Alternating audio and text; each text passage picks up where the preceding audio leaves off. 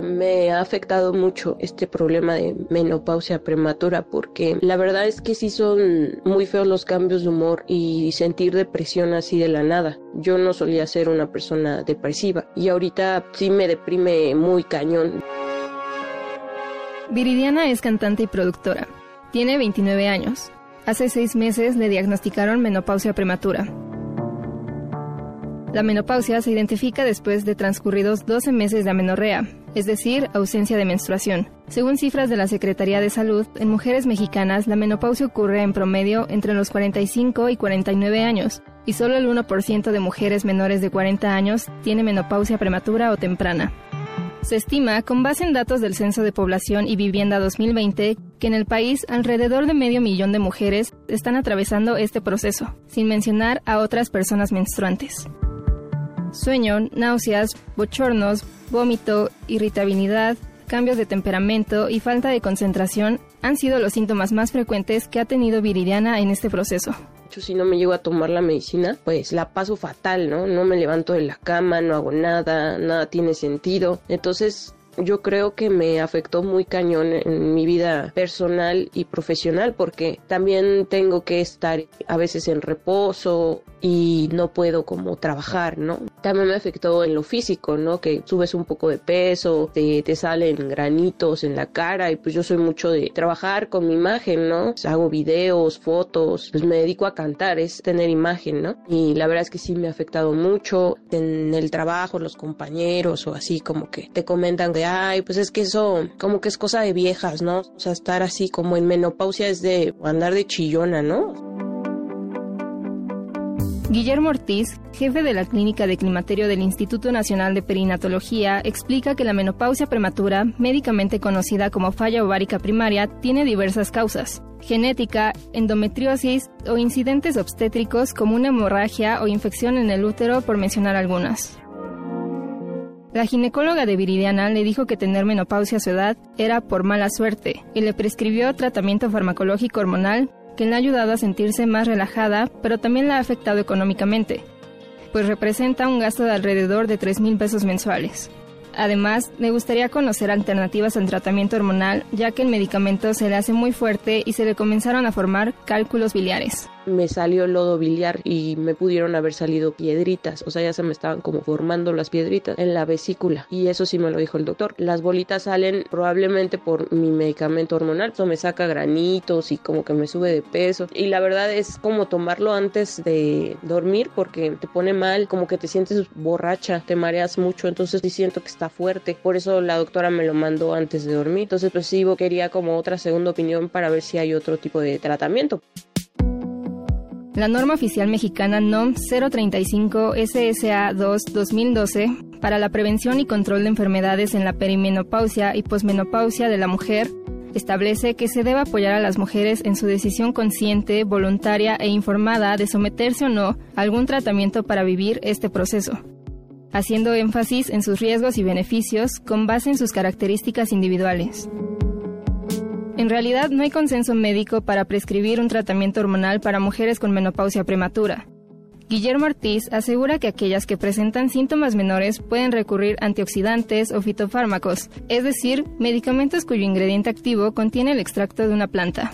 Una de las doctoras más reconocidas mundialmente, muy controvertida, australiana, que se llama Susan Davis, ella es promotora de la testosterona como hormona que le encanta dárselo a las mujeres. Hay otra mujer brillante, también australiana, que es Valerie Vera. Ella, por ejemplo, tiene los estudios más grandes a nivel mundial de riesgo de cáncer de mama. Y ella dice que las gentes que toman hormonas tienen su riesgo más aumentado que una mujer que no toma hormonas. Entonces ella es una mujer antihormonas, que el 70% de las mujeres pueden no tener muchos síntomas estar sanas y tener muy buena genética y muy buen estilo de vida y tener formas de relajarse con el ejercicio y todo. Y pueden tomar antioxidantes y pueden estar tomando fitofármacos. Entonces hay muchas alternativas. El chiste es qué tantos síntomas tienes, cómo estás tú. Elizabeth tenía 33 años cuando le diagnosticaron menopausia prematura y decidió no tomar ningún tratamiento hormonal. La médica que la atendió le dijo que podía causarle cáncer de mama y se lo recomendó solo en caso de que sus síntomas fueran más intensos. Tener menopausia prematura tuvo un gran impacto en su vida personal. Pues yo lo veía como algo malo, como algo que estaba fallando en mí, como algo que fallé como mujer o, cosas así. Me culpaba por algo que mi organismo estaba pasando. Este sentimiento no sé si también tendría raíz pues de mis cambios de estado de ánimo. Sí afectó al principio en mi, en mi matrimonio, pues ambos no entendíamos cómo se llevaba o cómo eran los efectos de una menopausia prematura. Las personas con las que te rodeas, que son más o menos de tu edad, no están pasando por lo mismo, no te llegan a comprender porque aún no están viviendo esa experiencia, es como que incómodo. Brenda Gómez, doctora en psicología y profesora investigadora de la FESA Zaragoza UNAM, afirma que el estigma asociado a este proceso comienza desde el inicio de la menstruación. Me parece que hay una falta de educación menstrual en la sociedad en general, ¿no? Para erradicar esta problemática de que se le estigmatice o que las mujeres y las niñas miremos con vergüenza o con culpa el inicio de nuestra vida menstrual. Nos las enseñan como ligada a la reproducción según la primera encuesta nacional de gestión menstrual en México del Fondo de las Naciones Unidas para la Infancia, la empresa SET y la colectiva Menstruación Digna México, el 69% de adolescentes, mujeres y personas menstruantes tiene poca o nula información cuando tuvieron su primera menstruación. Cuando llega ese proceso evolutivo en donde las mujeres, por cuestiones biológicas, ya no continúan con su menstruación, la lectura es, bueno, entonces ya no eres, no puedes ser madre, entonces, bueno, tu mm, condición de mujer, digamos, se va a ver estigmatizada en esta sociedad que liga, ¿no? La reproducción, o que liga más bien a las mujeres con la maternidad.